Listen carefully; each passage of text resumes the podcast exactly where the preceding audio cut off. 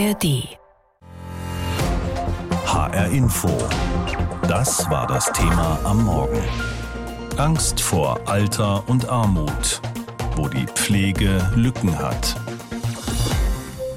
Lücken, die jetzt wohl geschlossen werden sollen. Ein Pflegeunterstützungs- und Entlastungsgesetz. Das klingt in den Ohren der Menschen, die pflegebedürftige Angehörige haben, wahrscheinlich schon ganz gut. Unterstützung und Entlastung, das ist das, was viele Familien brauchen.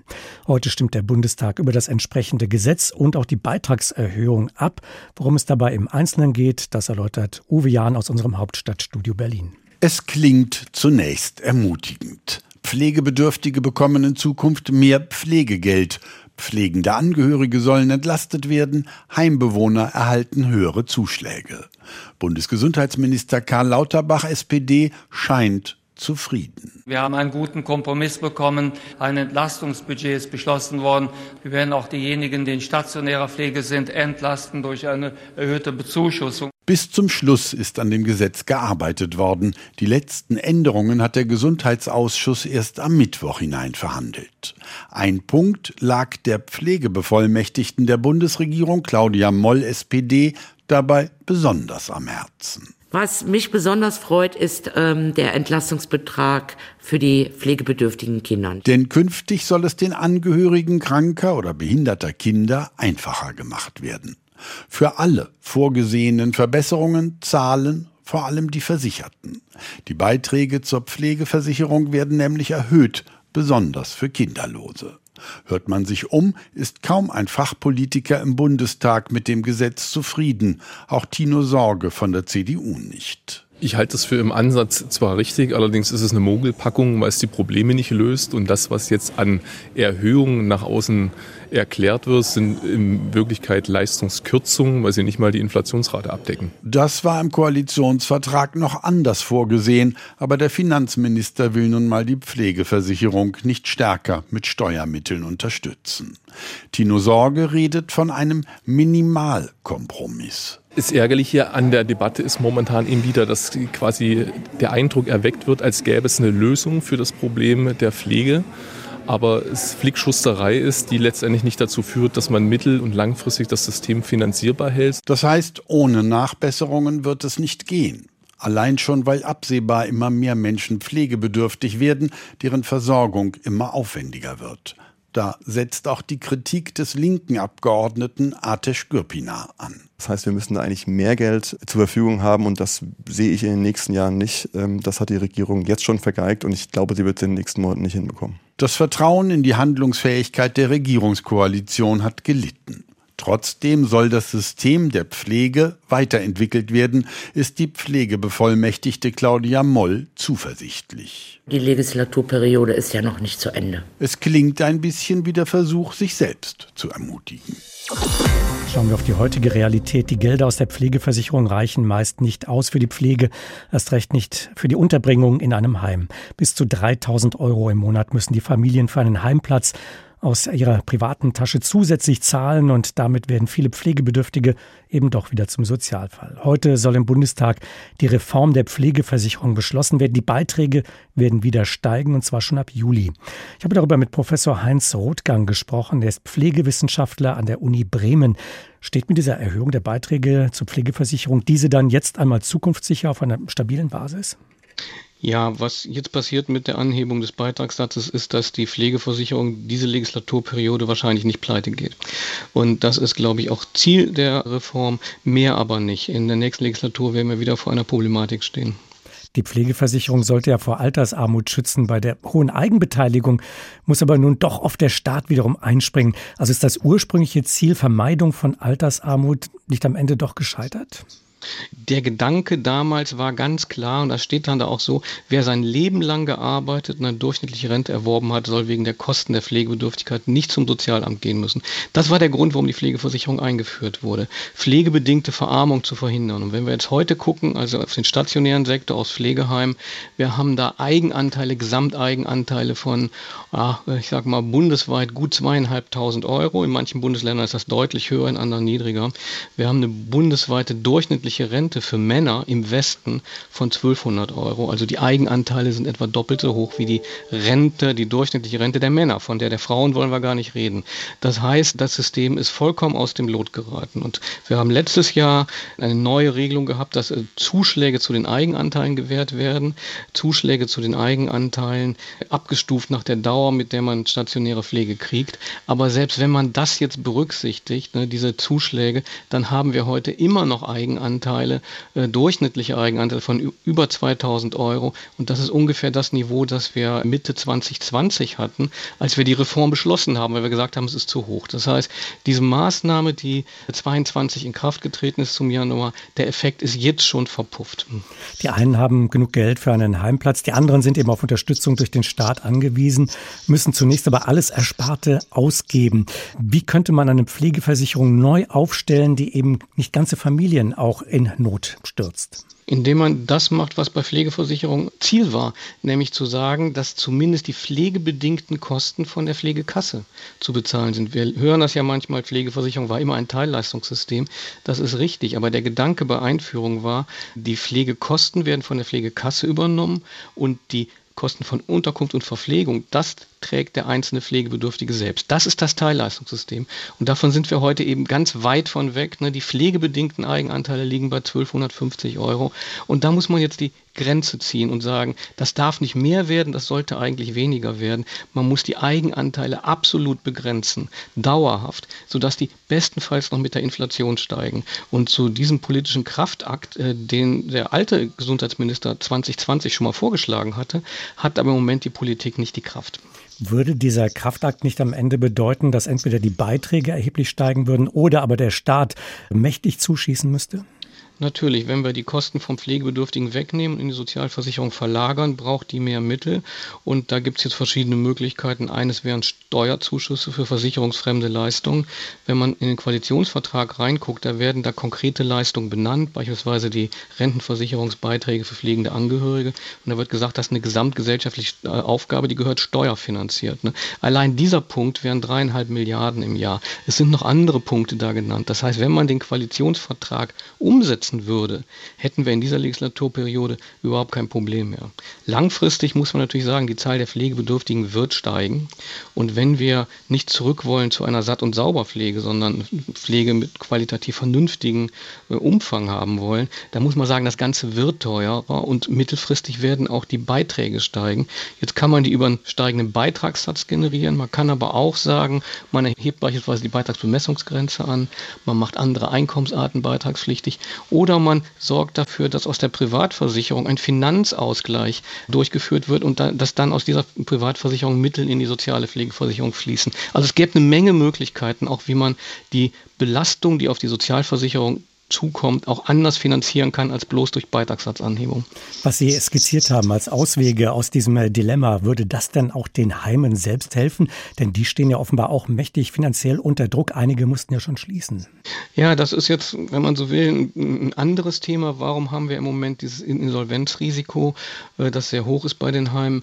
Das hat auch was damit zu tun, dass Kosten kurzfristig gestiegen sind und dass diese Kosten natürlich weitergereicht werden können, aber dass das immer durch das Nadelöhr der Pflegesatz Tarifverhandlungen gehen muss. Und wenn Sie jetzt kurzfristig Lohnsteigerung haben, wenn Sie Steigerungen haben bei den Lebenshaltungskosten, die, die Sie auch brauchen, um, um pflegebedürftige Menschen zu versorgen, wenn Sie Indexmietverträge haben, dann haben Sie im Moment als Einrichtung ein Problem. Und das ist aber tatsächlich temporär. Langfristig, glaube ich, äh, haben wir allerdings auch ein Problem. Und das ist äh, vor allem Personal. Was wir brauchen, sowohl stationär als ambulant, ist mehr Personal. Und äh, mehr Personal kriegen wir nur mit besseren Arbeitsbedingungen, mit besserer Entlohnung und dann wird das Ganze wieder teurer. Und das muss man sich, glaube ich, vor Augen führen, dass man sagt, die Zahl der Pflegebedürftigen steigt, wir müssen mehr Ressourcen aufwenden, wir müssen pro Pflegebedürftigen auch noch mehr Ressourcen aufwenden, damit wir überhaupt die Pflegekräfte kriegen. Und deshalb wird das Ganze teurer. Und dann kann man das allerdings auch so gestalten, dass Pflegeheime überlebensfähig sind. Und wenn wir genau hingucken, im Moment, was wir lesen, Insolvenzen, sind ja vor allem die Ketten, die die im Moment auf sehr großes Wachstum, schnelles Wachstum gesetzt haben, die da kalt erwischt wurden. Das ist ja auch schon ein bisschen eine besondere Klientel. HR Info, das Thema. Diesen Podcast bekommen Sie jeden Werktag in der App der ARD Audiothek. Die Sitzungswoche im Deutschen Bundestag geht weiter. Heute debattiert der Bundestag über eine Reform der Pflegeversicherung. Anfang der Woche hatten sich ja die Regierungsparteien darauf geeinigt, den Beitragssatz um mindestens 0,35 Prozentpunkte anzuheben, um die Defizite in Milliardenhöhe zu decken. Die Pflegeversicherung in Deutschland wird morgen 30 Jahre alt. Wenn wir die vergangenen Jahrzehnte betrachten, dann bleibt unterm Strich vor allem ein Eindruck übrig, die Betreuung im Pflegeheim ist immer teurer geworden. Gleichzeitig leben immer mehr alte Menschen in solchen Einrichtungen. Die Pflegeversicherung deckt nur einen Teil der Kosten ab. Die zu Pflegenden und ihre Angehörigen müssen erheblich zuschießen. Wie sehr wird die finanzielle Belastung für diese Menschen und ihre Familien zu einer wahren Bürde, wie auch für die Heime, die ja auch finanzielle Belastungen zu tragen haben? Darüber habe ich mit Thomas Hoffmann gesprochen. Er leitet das AWO Seniorenzentrum in Eschwege in Nordhessen. Es ist die Rede davon, dass manche Familien um die 3000 Euro im Monat dazu zahlen müssen für einen Elternteil im Heim.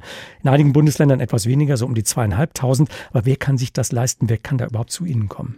Also das ist sehr schwer. Die Bewohner haben oft Erspartes oder auch äh, kleine Eigenheime, die dann tatsächlich verkauft werden oder gegebenenfalls von den Angehörigen gemietet sind und äh, die ganzen Kosten decken dann oft gerade den Eigenanteil.